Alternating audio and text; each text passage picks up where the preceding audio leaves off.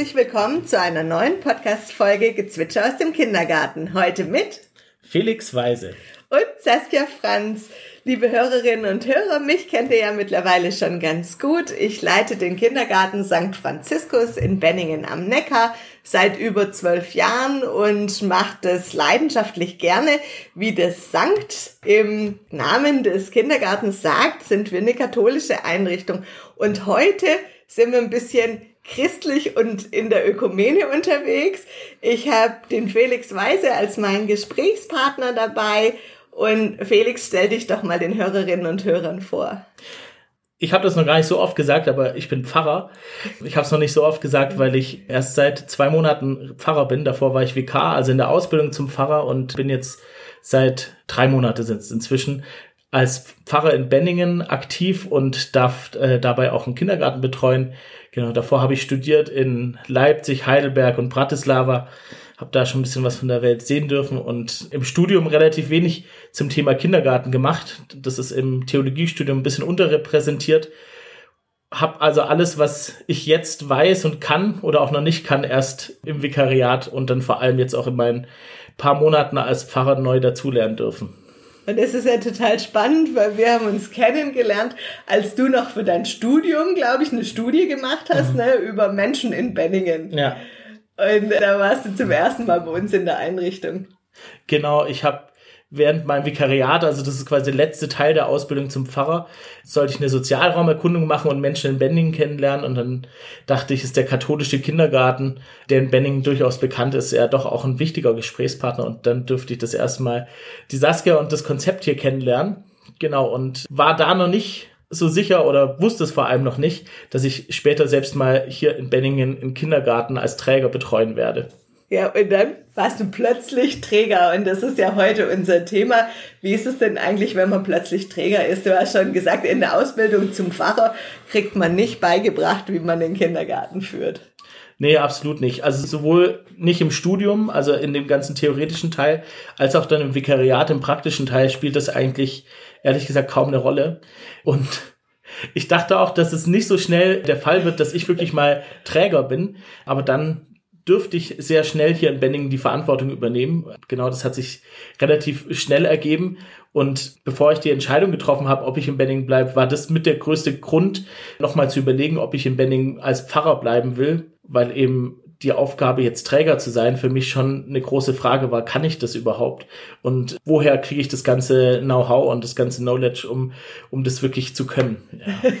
Wir haben da vorher schon mal kurz drüber, drüber geredet in unserem Vorgespräch, was ja dann da wirklich alles wieder dazugehört oder dass man, glaube ich, auch nicht Pfarrer wird, egal ob evangelisch oder katholisch, um einen Kindergarten zu leiten und das setzt ja die kirchlichen Träger immer wieder vor Herausforderungen, dass dann mhm. Menschen eine Führungsaufgabe übernehmen sollen, wo klar ist, ja, eine Gemeinde möchte mhm. ich führen, möchte ich leiten. Das weiß man ja als Pfarrer und auch welche Institutionen und Einheiten so dazugehören. Aber durch die Veränderung des Kindergartens auch im Gemeindeleben ist das so eine große Aufgabe geworden, die einen da immer wieder vor eine neue Herausforderung stellt. Absolut. Also ich glaube, ich war zwei Wochen Pfarrer und durfte dann gleich mein erstes Bewerbungsgespräch führen und ich habe natürlich davon noch nie ein Bewerbungsgespräch geführt, bin Anfang 30 und dachte, okay, was, was muss ich da eigentlich machen? Und genau das kriegen wir einfach nicht beigebracht und in dem Fall habe ich dann einfach mal ausprobiert und ich glaube, es hat ganz gut funktioniert. Aber das sind wirklich so Situationen, wo man nochmal denkt, okay, jetzt habe ich so lange studiert und so lange ausgebildet worden, aber es gibt trotzdem noch so viel, was ich nicht kann. Das ist auch mal gut, äh, das, das festzustellen und da so ein bisschen bescheiden zu bleiben. Aber ja, das war, das war in den ersten Wochen oder ist immer noch immer wieder eine Herausforderung. Was war oder ist deine schwierigste Aufgabe als Träger? Wo sagst du, was, was ist für dich am schwierigsten? Also tatsächlich finde ich schon eine große Herausforderung, den Konflikt zwischen dem christlichen Menschenbild, mit dem wir die Einrichtung leiten wollen und das wir betonen wollen als, als Kirche und gleichzeitig auch Arbeitgeber zu sein, der eine Einrichtung auch wirtschaftlich führen muss. Mhm. Also das muss gar nicht immer sein, dass ich Mitarbeiter kündige, das habe ich noch gar nicht gemacht, aber auch schon in Mitarbeitergesprächen wenn ich, wenn ich in der Kirche predige, dann ist es mir eigentlich immer wichtig, den Leuten zu vermitteln, dass sie angenommen sind. Und das ist auch als Träger vielleicht eine wichtige Aufgabe. Aber dann habe ich halt als Träger auch noch die Aufgabe, den Leuten zu sagen, ja, und wir erwarten auch, dass ihr Leistung bringt. Und wir haben auch äh, vielleicht konkrete Vorstellungen, wo es noch nicht so passt. Und das zusammenzubringen, den Leuten einerseits diese Annahme auf persönlicher Ebene, so hast du es vorhin mal im Vorgespräch mhm. gesagt, zu vermitteln und dann gleichzeitig professionell schon auch zu sagen, ja, und wir haben unsere Ansprüche und die geben wir nicht einfach auf, nur weil wir dir nicht vor den Kopf stoßen wollen und weil wir dir die Annahme nicht verweigern wollen. Das finde ich ist wirklich schon eine Herausforderung, ja. Ja, wir haben da im Vorfeld drüber diskutiert. Ich hatte gestern eine religionspädagogische Fortbildung für Leitung, die die Diözese vorgibt und da hatten wir eben auch einen Wert, den wir vermitteln mhm. wollen. Du bist geliebt, so wie du bist, ganz ohne erbrachte Leistung. Mhm. Und als Leitung würde ich das für jedes Kind unterschreiben und würde sagen, ja, du bist genau richtig, wie du bist. Und ich würde das auch für die Erwachsenen unterschreiben mhm. oder auch für mein Team. Jeder ist richtig da, wo er ist. Auf der menschlichen Ebene stimmt es absolut. Mhm. Und das ist das, was uns als Christen im Arbeitskontext immer wieder vor Herausforderungen stellt, weil das ja unser Menschenbild ist, dass wir vermitteln, dass wir leben, du bist gut so wie du bist und im Arbeitskontext ist dann doch die Leistung, dass das zählt und wenn ich arbeite, kann ich nur für erbrachte Leistung bezahlt werden und nicht dafür einfach ich zu sein. Ja. ja. sonst bräuchten wir keine Ausbildung. Ja. Genau. dann ja. wäre das total einfach. Dann könnte jeder einfach ich sein und würde dafür ein Gehalt kriegen. Ja, absolut. Also die Gratwanderung hinzukriegen, den Leuten das trotzdem, also auch authentisch zu vermitteln, dass wir trotzdem persönlich davon überzeugt sind, dass sie so gut sind, wie sie sind, auch wenn ich ihm im Mitarbeitergespräch gesagt habe, sie haben Defizite. Das ist, glaube ich, richtig, richtig herausfordernd jedes Mal. Und das kann man vielleicht auch gar nicht vermitteln in Ausbildung und Studium. Also das ist jetzt ein Feld, wo es wirklich, wo ich sagen würde, okay, das ist auch okay, dass man das im Studium nicht lernt, weil ich glaube, das muss man für sich selber auch ein bisschen raushandeln. Aber sind die ganzen technischen Sachen und wie, genau, wie funktioniert eigentlich ein Kindergarten? Welche Aufgaben liegen beim Pfarrer, wo bei der Kirchenpflege? Also die ganzen Zuständigkeiten, wie führe ich ein Mitarbeitergespräch? Das sind alles Sachen, die könnte man eigentlich üben. Und das ist ein bisschen schade, dass das bei uns zu kurz kommt. Ja, nochmal kurz, um ein, abschließend zu diesem Beispiel ja. nochmal was zu sagen. Zu sagen, ja, wir müssen dann nochmal gucken, wie kriegt man das getrennt zwischen der persönlichen Ebene und der Sachebene, weil da geht's mhm. ja dann im beruflichen Kontext um einen Sachkontext. Mhm. Ja. Und ich glaube, das lernt man hauptsächlich mit Erfahrung. Mhm. Wenn man ein sehr empathischer und emotionaler Mensch ist, braucht man dafür die Erfahrung, um sich da abgrenzen mhm. zu können in dem Sachkontext. Und auch da fällt es manchmal noch schwerer. Und ich als Leitung bin froh, dass das Trägeraufgabe ist und letzten Endes die Kündigung vom Träger ausgesprochen wird. Ja, wenn es dann dahin kommt, weil ich finde es auch sehr schwierig, da die menschliche Ebene nochmal mhm. abzugrenzen und zu sagen, naja, du bist so nicht in Ordnung oder das hilft uns nicht weiter. Wobei ich es ganz wichtig finde, wirtschaftlich im Kindergarten zu denken mhm. und das Kinder Kindergarten auch als Unternehmen anzusehen mit den vielfältigen Aufgaben. Mhm. Und dann wirst du sicherlich auch gemerkt haben, dass jedes Mal, wenn sich eine Position verändert, wie jetzt bei dir der Pfarrer, also in den neuen. Zuständigkeitsbereich, probiert erstmal jeder wieder demjenigen Aufgaben zuzuschieben, die vorher in eine mhm. andere Kategorie gehört haben. Genau, ja. und jeder auch nochmal seine Sicht der Dinge irgendwie gut zu positionieren und quasi sich erstmal eine gute Stellung zu verschaffen. Ja, das stimmt auch. Und da am Anfang erstmal nicht zu schnell auch den Leuten Recht zu geben und quasi zu schnell sich auf die Position von jedem einzulassen, weil man denkt, ah ja, das stimmt eigentlich, weil meistens sind es ja plausible Positionen und, und Anliegen, die die Leute da vorbringen, sondern da vielleicht am Anfang erstmal ein bisschen vorsichtig zu reagieren, weil man erstmal den Überblick gewinnen muss. Das ist auch eine Sache, die ich erst lernen musste, ja. Und ich glaube, was da auch nochmal wichtig ist oder was mir geholfen hat, ist zu wissen, wer sind für mich gute Berater. Mhm. Ja, also wer sind die guten Berater, welche Meinungen passen gut zu dem, wie ich das nachher leben möchte und wer kennt sich wo gut aus und wer sagt mir offen und ehrlich seine Meinung und am Ende muss doch die Entscheidung ich mhm. selber treffen. Aber ich kann mir unterschiedliche Positionen anhören und zu wissen, mhm. in welchem Moment ich wen frage, mhm. finde ich entscheidend, um mich da nochmal, ja, abzugleichen, und mich gegenseitig zu unterstützen. Meine Freundin Katrin sagt immer zu mir, kannst du mir mal denken helfen? Mhm. Und das finde ich eigentlich schön, weil so diese Aussage sagt, es ist total egal, welche Position wir haben. Das hat uns in der Pandemie geholfen. Da sind wir eine Runde spazieren gegangen mhm. und haben uns gegenseitig denken geholfen. Und sie hat eine sehr strenge Ansicht zur Pandemie gehabt. Bei mhm. uns in der Familie war es ein bisschen lockerer gesehen. Und dann durch diesen Abgleich mit ihr wusste ich immer, was die kritischsten Eltern bei mhm. mir in der Einrichtung denken würden, wie es denen gehen würde. Und sie hat dann immer zurückgefragt, ja, hast du das schon bedacht oder hast du dir darüber mal Gedanken gemacht? Mhm. Und ich finde, die Kunst ist, sich dann nicht gegenseitig für eine andere Meinung zu verurteilen. Absolut. Ich glaube, das ist bei uns, also ich hoffe, dass es bei uns als junge Pfarrergeneration auf jeden Fall auch sich viel mehr durchsetzt. Ich erlebe oft ältere Pfarrer, ohne jetzt jemanden vor den Kopf stoßen zu wollen, dass die oft so eher Einzelkämpfer sind und diese, diese Haltung, ich brauche Gesprächspartner, mit denen ich einfach auch Dinge für mich klar krieg, dass die nicht so da ist, dass sie so Einzelkämpfer sind und Dinge mit sich selbst ausmachen wollen. Und ich erlebe das jetzt in, mit meinen Fahrkollegen und eben auch jetzt quasi in den, mhm. bei den jungen Leitungen, dass da viel mehr diese Haltung da ist, ja, okay, ich, ich krieg das alleine einfach gar nicht gebacken, sondern ich brauche Gesprächspartner und muss da schauen, zu welchem Thema ich mit wem gut ins Gespräch kommen kann. Ja, mhm. absolut. Und wer mich gut beraten kann, und wir haben es ja auch gerade nochmal gesagt, die Pfarrer, egal ob evangelisch oder ja. katholisch, haben ja eigentlich gar keine pädagogische Ausbildung, die mhm. sind auch in dem Betriebssystem Kindergarten an sich nicht drin. Und welchen Berater habt ihr denn? Eigentlich ist die Leitung euer Berater. Eigentlich mhm. muss ich als Leitung meinen Trägervertreter beraten mit dem Wissen und dem Know-how, das ich mitbringe. Und mein Trägervertreter muss ich darauf verlassen können, dass ich nach bestem Wissen und Gewissen handle, dass ich weiß, wie ich Ressourcen gut nutze und dass ich die Entscheidungen, die ich verlange, mit Sorgfalt gewählt habe. Mhm. Genau, also würde ich genauso sagen und es ist bestimmt auch gut, neben der eigenen Leitung noch irgendwo so ein, zwei Kontakte zu haben, die quasi noch von außen auch drauf schauen.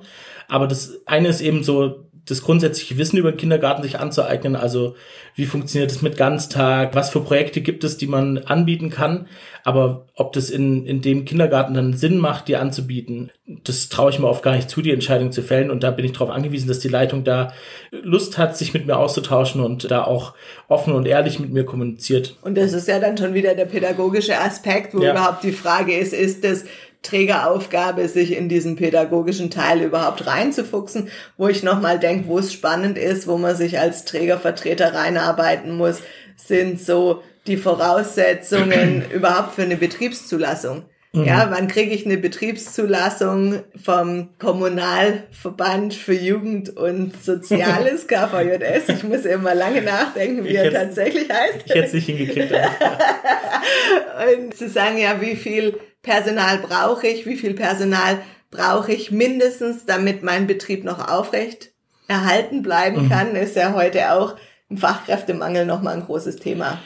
Ja, das ist sehr richtig. Ja, also die Erfahrung machen wir auch. Also das waren so die ersten Punkte, die ich lernen musste. Wie kriege ich eine Betriebserlaubnis? Also wir hatten sie da schon, aber dann ist jemand ausgeschieden. Was bedeutet das jetzt für uns? Müssen wir gleich irgendwie Öffnungszeiten reduzieren? Mussten wir zum Glück nicht. Aber da musste ich relativ schnell irgendwie versuchen zu verstehen, wie funktioniert das eigentlich mit der Betriebserlaubnis? Wer sind die Ansprechpartner?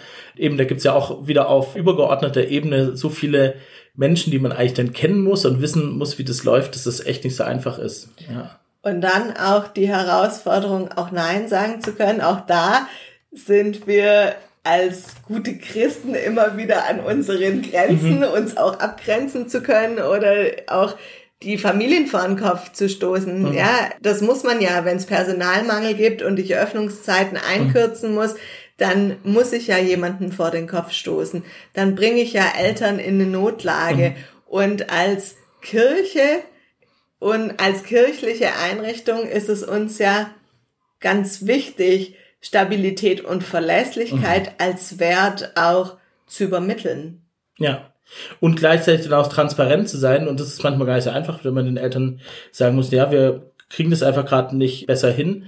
Und dann auch ehrlich zu sein und, und den Eltern das gut zu kommunizieren, mhm. was ich finde ich auch ein christlicher Anspruch ist, das gehört dann auch eben zu der Aufgabe dazu. Ja, diese Offenheit nochmal dann zu haben und zu sagen, aber auf der anderen Seite habe ich auch eine Verantwortung für mein Personal. Ja. Also ich muss auch Sorge meinem Personal gegenüber tragen und es ist ja gar keinem geholfen, wenn man unnötig eine Öffnungszeit aufhält, wo es nicht mehr mhm. zu halten gibt und nachher passiert was, das will auch keiner haben. Ja, ja, sehe ich genauso, dass, dass man da dann lieber die Öffnungszeit reduzieren muss. Und mein Eindruck ist, dass durch die Pandemie da auch die Nachsichtigkeit der Eltern noch ein bisschen größer geworden ist, weil man einfach gemerkt hat, das ist gar nicht so selbstverständlich, dass ein Kindergarten aufhaben kann. Und die Leute da uns auf jeden Fall, wenn wir hatten einmal jetzt eine Phase, wo wir ein bisschen reduzieren mussten, nur eine Notbetreuung anbieten konnten, dass wir da eigentlich sehr wohlwollend die Eltern erlebt haben. Ja, das ist dann auch schön, das zu merken. Auch wenn es eigentlich dramatisch ist, dass es so ist, weil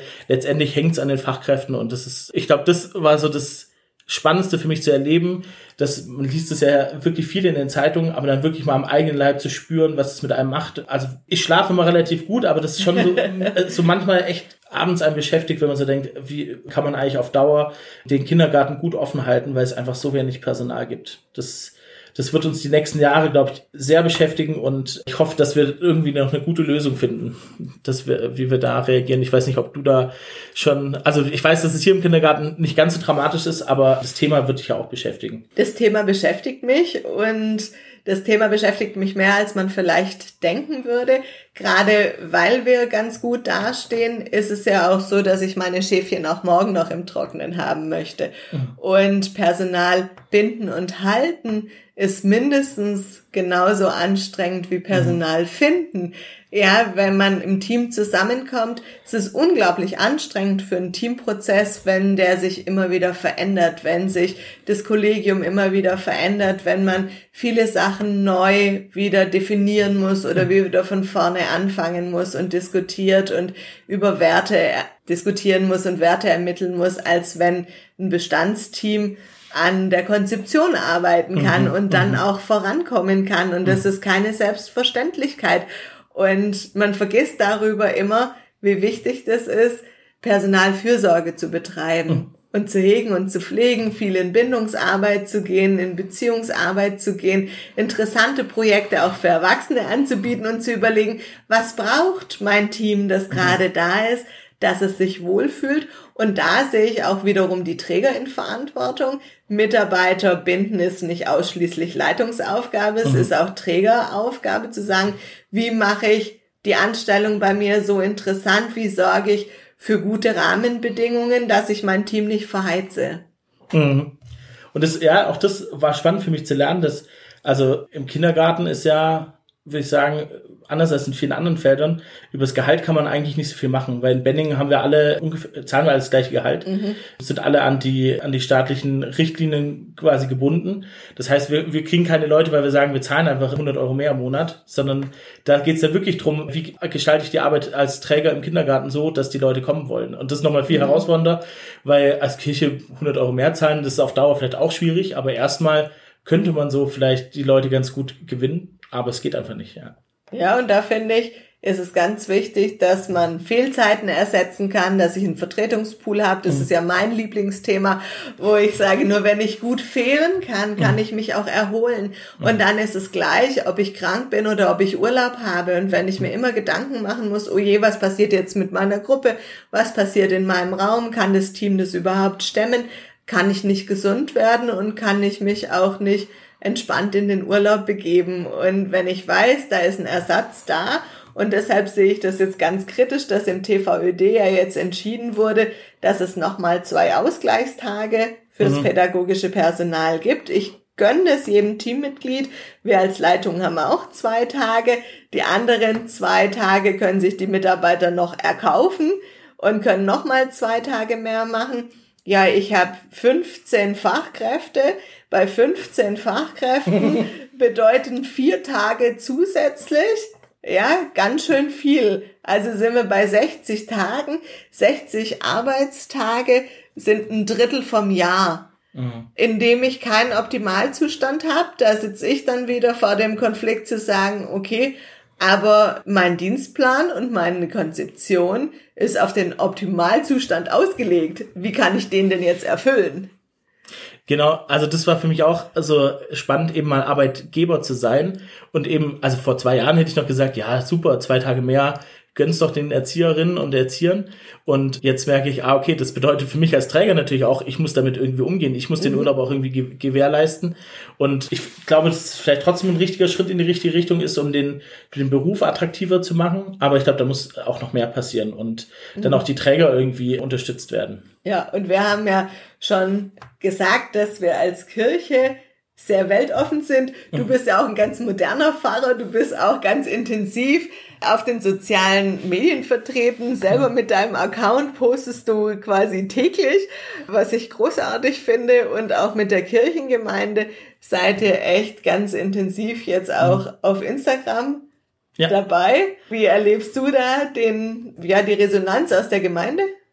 Das hat ein bisschen gedauert. Also genau, bis mir ein paar Leute aus der Gemeinde auch gefolgt sind und aber es wird immer mehr und man merkt immer mehr, dass, dass auch Leute, die gar nicht so jeden Sonntag in den Gottesdienst kommen, darüber auch den Kontakt zur Gemeinde halten. Also auch ehemalige Konfirmanden, die ja vielleicht vom Sonntagsgottesdienst jetzt zum Beispiel nicht so angesprochen werden, da regelmäßig bei mir bei Instagram vorbeischauen, auch mal einen Kommentar da lassen oder so und man merkt, ah okay, da besteht ein Interesse an der kirchlichen Arbeit. Das ist finde ich schon mal wichtig festzustellen, dass Kirche schon noch interessant sein kann, wenn man sie auch eben richtig vermittelt und auf den richtigen Kanälen unterwegs ist.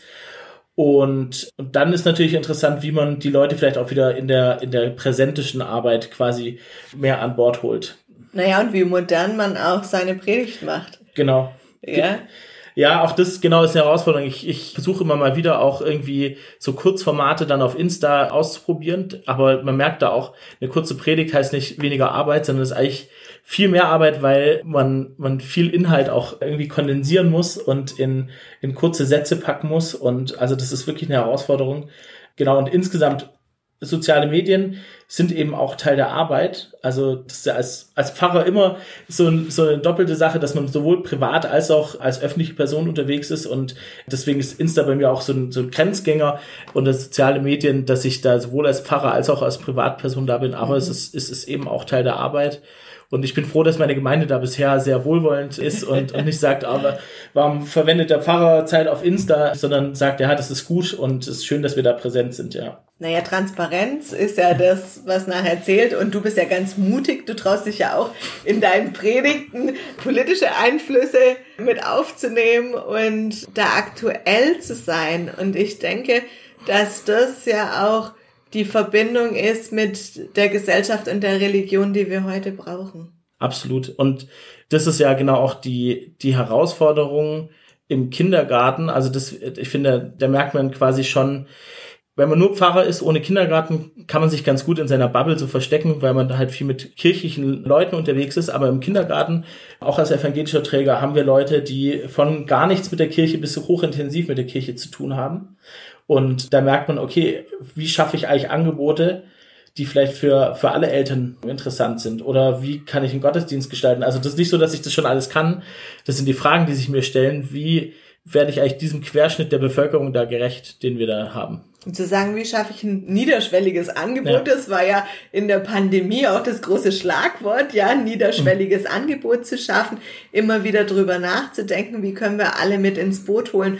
Und ich finde, das ist einer der Vorteile, die wir aus der Pandemie mitnehmen, das Umdenken, das mhm. stattgefunden hat, nochmal zu sagen, wie können wir mehr Leute mit ins Boot holen? Mhm. Also wie können wir die Menschen besser erreichen. Uns ging es so mit dem hybriden Elternabend, mhm. dass wir gesagt haben, wer sind wir denn eigentlich, dass wir beurteilen können, wer zum Elternabend kommen möchte und wer nicht. Für manche war das einfach noch ein No-Go, sich mit so vielen Menschen in einen Raum zu setzen. Oder was steht uns denn zu, zu beurteilen, ob es wichtiger ist, am Elternabend in Präsenz zu sein oder digital dabei zu sein, weil es steht uns nicht zu, eine Entscheidung zu treffen. Das mhm. Wichtige ist doch, dass die Menschen teilhaben wollen ja. und Teil der Gemeinschaft sein wollen. Und wie ermöglichen wir den Menschen Zugänge zu unserer christlichen Gemeinschaft? Mhm.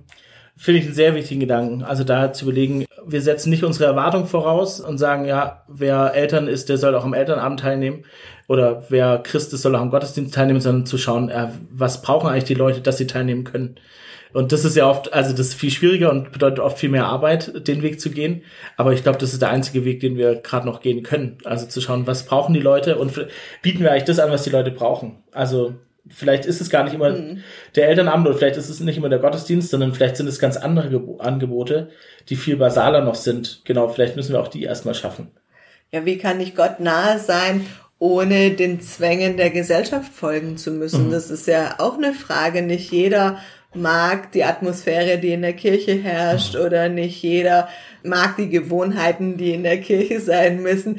Ich kann mich an eine nette Geschichte aus der Kirche da erinnern, wenn zur Konfirmation Menschen kommen, die sonst nie in der Kirche sind und dann hat halt die Tante den Hund dabei und die Mesnerin ist hellauf entsetzt, dass jetzt ein Mensch mit Hund in die Kirche kommen möchte und sagt, aber das geht leider auf gar keinen Fall. Und zu sagen, ja, wer hat die Regeln gemacht und warum gibt's die Regeln? Sind die Regeln heute noch richtig? Also manches einfach mal zu hinterfragen. Ich sage nicht, es ist super, dass ein Hund in die Kirche kommt, sondern ich sage, es ist wichtig, dass wir immer wieder unsere Werte hinterfragen und auch die Traditionen nochmal neu mhm. beleuchten. Und nicht zu vorschnell beleidigt sind, wenn die Leute nicht kommen, weil also unser Gottesdienstbesuch ist so, ich sag mal, ja, nicht großartig, es gibt, geht auch bestimmt noch schlimmer, aber ich bin, also ich freue mich natürlich, wenn die Kirche voll ist, aber ich bin jetzt auch nicht enttäuscht, wenn nicht so viele kommen, weil ich immer denke, ja, gerade wenn ich an junge Familien denke, ist der Sonntagvormittag oft inzwischen der einzige Tag, wo man ausschlafen kann und in Ruhe frühstücken. Oder auf jeden Fall frühstücken. In Ruhe weiß ich dann immer nicht, ob das klappt, aber wer bin ich, darüber zu urteilen, dass es jetzt besser wäre, in den Gottesdienst zu gehen. Vor allem, wenn ich dann keinen Gottesdienst anbiete, der auch für Eltern geschafft ist. Wir haben zusammen die Erfahrung gemacht, wenn man, mhm. wenn man einen Gottesdienst anbietet, der sich an Familien richtet, dann kommen auch Leute und dann haben die auch Lust mitzufeiern. Aber vielleicht nicht jede Woche. Also vielleicht ist auch dieses Bild, äh, mit jede Woche kommen Leute in Gottesdienst passt einfach vielleicht nicht mehr zur Frömmigkeit. Also vielleicht ist Frömmigkeit inzwischen auch was, wo die Leute sagen, ja, mir reicht eigentlich ein Gottesdienst im Monat und die, vielleicht heißt es die moderne Frömmigkeit auch, mir reicht es, wenn meine Kinder im Kindergarten christliche Bildung mitkriegen. Ich traue das mir vielleicht gar nicht zu. Und da ist für mich noch so die Frage, wie kann sich die Kirchengemeinde noch intensiver mit Kindergarten verknüpfen? Mhm. Du bist ja als Pfarrer sehr aktiv bei mhm. euch, auch in der Einrichtung. Du machst ja ganz aktiv da die Feste mit. In der katholischen Kirche ist es ein bisschen schwieriger, weil ja der Pfarrer bei uns nicht nur eine Pfarrei hat, mhm. sondern sich um viele Pfarreien mhm. kümmern muss mhm. und dadurch ist einfach der Kontakt nicht so da und es geht ganz oft über eine Beziehungsarbeit. Mhm. Auch, ja, auch als Pfarrer musst du ja viel Beziehungsarbeit leisten mhm. und wenn du da kein Menschenfreund bist, der gerne in Kontakt tritt, fällt es einem natürlich nochmal schwerer, solche Sachen zu machen und vielleicht ist es da jetzt an der Zeit, mehr an Ökumene zu denken und dann nochmal nachzudenken, was brauchen wir denn als Gemeinde, als Gemeinde Benningen in, für unseren Glauben? Und ist es nicht ausreichend Christ zu sein? Das haben wir ja vorher auch nochmal besprochen, dass es auch für den ein oder anderen Mitarbeiter eine Hemmschwelle ist, sich in der christlichen Einrichtung erstmal zu bewerben, zu sagen, kann ich denn christliche Werte überhaupt erfüllen. Ich bin getauft, mhm. ich bin evangelisch oder ich bin katholisch, aber bin ich denn wirklich evangelisch ja. oder katholisch genug, um in einer katholischen oder evangelischen Einrichtung zu arbeiten? Das ist tatsächlich eine gute Frage. Da können wir wahrscheinlich sogar eine eigene Folge zu machen, weil, also, es gibt ein Konstrukt, das nennt sich ACK-Klausel. Das heißt, mhm. jeder Mensch, der in, in der evangelischen, aber ich glaube, ja. in den Katholiken ist es genauso, ja. arbeiten will, muss Mitglied einer Kirche sein. Und das klingt vielleicht sogar erstmal plausibel, weil man denkt, ja, wer bei der Kirche arbeiten will, der, der sollte sich auch irgendwie verbunden fühlen. Aber das führt dann teilweise ja wirklich zu so absurden Situationen, dass Leute, die nichts mit der Kirche anfangen können, dann halt sich wieder in die Kirche eintreten und den formalen Akt machen, einfach, dass sie arbeiten können ohne dass sie damit was verbinden oder dass Menschen aus Freikirchen, die eigentlich einen ganz intensiven Glauben haben, jetzt irgendwie dann halt noch in die evangelische Kirche eintreten müssen, weil sie vielleicht nicht ACK-Mitglied sind. Oder Leute, die einfach ganz privat glauben, ohne Kirche, dass, dass die auch gezwungen werden, da in die Kirche einzutreten. Und, und da quasi, ich würde sagen, falsches Kriterium aufgemacht wird. Also allein diese Kirchenmitgliedschaft ist schon problematisch. Und dann würde ich auch sagen, wir sind alle Menschen auf dem Weg und deswegen würde ich jedem Mitarbeiter auch zugestehen zu sagen, okay, du weißt vielleicht noch nicht, was es mit dem Glauben für dich auf sich hat. Vielleicht bist du selber zweifelnd. Du hast vielleicht nicht alle Bibelgeschichten auswendig auf dem Schirm. Das macht aber nichts, weil bei uns Kindergarten heißt auch immer lernen und zusammen lernen. Und also mir wäre dann wichtiger die Bereitschaft, sich mit den Themen auseinanderzusetzen, auch die Bereitschaft, die Fest zum Beispiel mitzufeiern, sagen, nee, Gottesdienst ist gar nichts für mich. Das wäre vielleicht wirklich was, wo ich sagen würde, okay, das ist dann schwierig im Kindergarten. Aber wenn jemand bereit ist, das mitzufeiern und mitzudenken und seine eigene Frömmigkeit, egal ob ganz fromm oder überhaupt nicht fromm, das mit einzubringen, dann glaube ich, kann man da eher sogar als Kindergarten dran wachsen. Ich finde es wirklich total spannend und ich glaube sicher, dass man darüber eine eigene Folge machen könnte, weil dann ja die nächste Frage wieder käme, bin ich denn trägerloyal, wenn ich nicht bereit bin, Teil der Kirche auch zu sein, um Kirchensteuern zu zahlen und zu tragen? Ja, das ist ja der Punkt, den sich dann das Dekanat wieder stellt, ja. Mhm. Ähm, wo man sagen muss, auch zu Recht, ja, auch das hat seinen berechtigten Anteil. Also es ist eine hochspannende Diskussion. Ich verstehe da auch, also gerade bei der ACK-Klausel, bei der Kirchmitgliedschaft, verstehe ich auch beide Seiten. Also ich mhm. finde die Erwartung, wer bei der Kirche arbeiten will, der kann sich auch in dem Fall loyal zeigen und die ja, 50, 60 Euro, die es vielleicht sind, im, im Monat zahlen. Und gleichzeitig verstehe ich auch die Leute, die sagen, ja, okay, warum, warum wird das an so einem kleinen Detail festgemacht, ob ich jetzt da die Unterschrift gesetzt habe oder nicht? Und ich komme noch aus so einer Zeit, wo die Kirche, die katholische Kirche vorgegeben hat, die Leitung muss auf jeden Fall katholisch sein. Mhm. Die evangelische Kirche war ja dann noch viel, viel strenger als die katholische Kirche. Mhm. Da wäre eine Ausnahme gar nicht möglich gewesen, dass es plötzlich eine katholische Leitung gibt. Mhm. Und dann der nächste Punkt, bei uns mussten, als ich hier angefangen habe, mindestens 50 Prozent der Mitarbeiterinnen katholisch sein. Mhm. Und das war damals schon schwierig, dann den passenden zu finden oder wirklich traurig, dass man dann jemand, weil er evangelisch ist, ablehnen musste, mhm. obwohl er geeigneter war als jemand, der katholisch war. Aber die Katholischen hatten den Vorrang. Das hat sich im Rahmen des Fachkräftemangels deutlich aufgeweicht. Dafür bin ich sehr dankbar. Und ich sehe es wie du, dass es wichtig ist, die christlichen Werte mitzutragen mhm. und zu leben und die Kinder nicht hinsichtlich eines anderen Glaubens zu bekehren. Mhm. Das ist ja das, was für uns in der Einrichtung nachher entscheidend ist.